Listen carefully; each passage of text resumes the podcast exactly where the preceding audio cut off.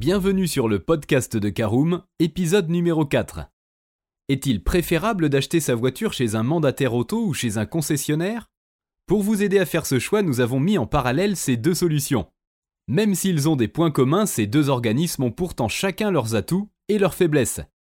D'un côté, nous avons les concessions qui sont la solution historique, et de l'autre, les mandataires professionnels de l'import auto, parfois méconnus mais qui cassent littéralement les prix du marché. Faut-il les privilégier pour autant? C'est ce que nous allons voir dans ce nouvel épisode.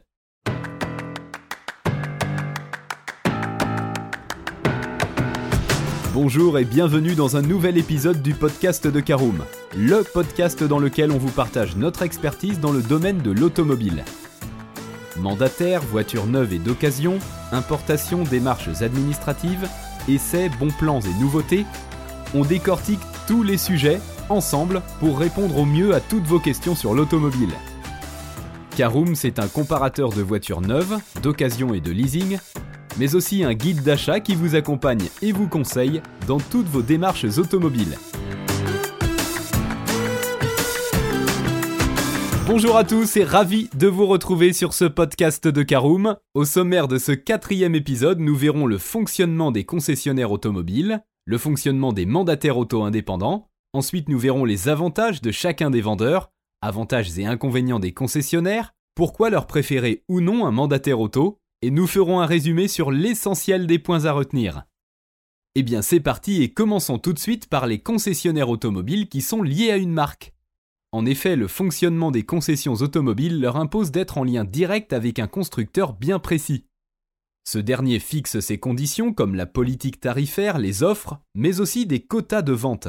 En parallèle, chaque concession doit suivre la ligne directrice de la marque, étoffer son offre de service ou encore renouveler régulièrement l'aménagement de son établissement.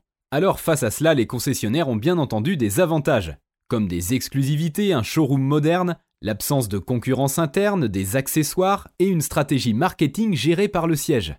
Souvent, une concession est liée à une seule et unique marque automobile. Quand il s'agit d'un groupe, plusieurs marques peuvent se partager un même local. Dans tous les cas, les concessions ne sont pas libres de leurs actes et de leurs initiatives. Et oui, une concession propose généralement un service complet allant d'un département financier à une partie atelier, pièces détachées et bien sûr la présentation en showroom des dernières nouveautés.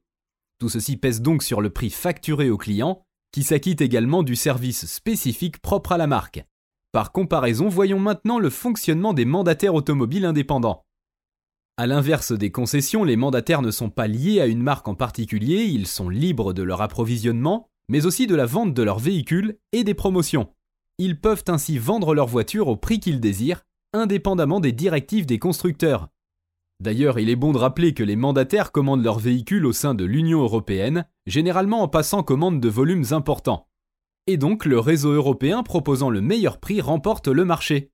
Le mandataire répercute les économies lors du prix de vente final au client. Alors si à la question mandataire auto ou concessionnaire vous êtes en quête des meilleurs prix, il est probable que le mandataire s'impose.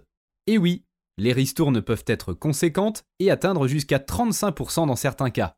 Une autre différence importante est que les mandataires n'ont pas de consigne quant à la tenue de leur showroom, ils peuvent ainsi s'affranchir des exigences des marques sur tous les aspects.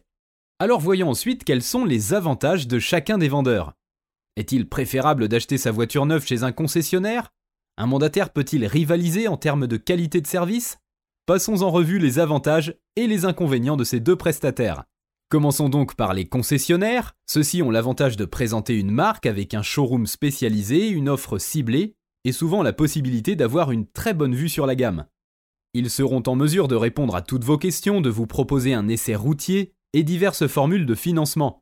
Vous aurez donc une véritable expertise et des connaissances poussées sur la marque en question, ce qui peut être rassurant lors d'un achat.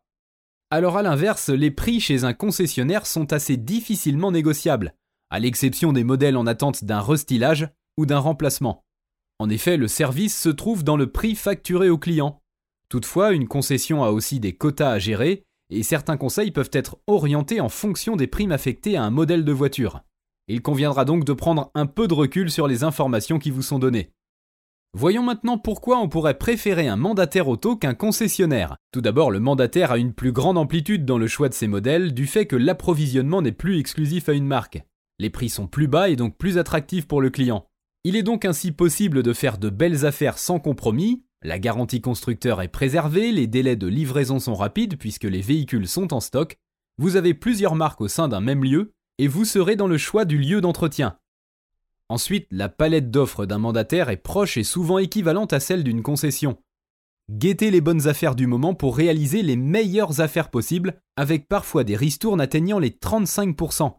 Les conseils sont par ailleurs plus objectifs, et le client peut aussi configurer un modèle entièrement en fonction de ses envies et besoins. Alors pour résumer l'ensemble des points que nous avons vus, contrairement aux idées reçues sur les mandataires, ils ne souffrent pas de la comparaison avec les concessions.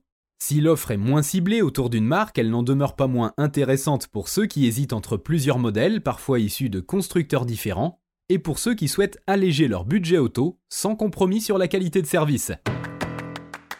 Et bien voilà, on en a fini pour ce quatrième épisode. Si vous souhaitez davantage d'informations, n'hésitez pas à aller lire l'article en entier. On a mis le lien dans la description, plus quelques bonus. Vous pouvez également le retrouver en tapant Caroom différence mandataire et concessionnaire sur Google. Et si vous avez encore des questions, vous pouvez laisser un commentaire sur l'article ou les poser sur notre forum. Merci d'avoir écouté cet épisode jusqu'au bout. S'il vous a plu, n'hésitez pas à vous abonner au podcast depuis votre plateforme préférée, à le partager autour de vous et sur vos réseaux sociaux. On en profite aussi pour vous demander de nous laisser une note et un avis sur Apple Podcast. Votre avis nous aidera à gagner en visibilité, ce serait vraiment sympa de votre part. Si vous souhaitez vous renseigner davantage pour l'achat d'une voiture neuve ou d'occasion, ou que vous voulez encore plus de conseils et de bons plans, rendez-vous sur www.caroom.fr. Si vous avez encore des questions, des remarques ou des recommandations, n'hésitez pas à nous contacter sur nos réseaux sociaux. Merci encore et à bientôt pour de nouveaux épisodes du podcast de Caroom.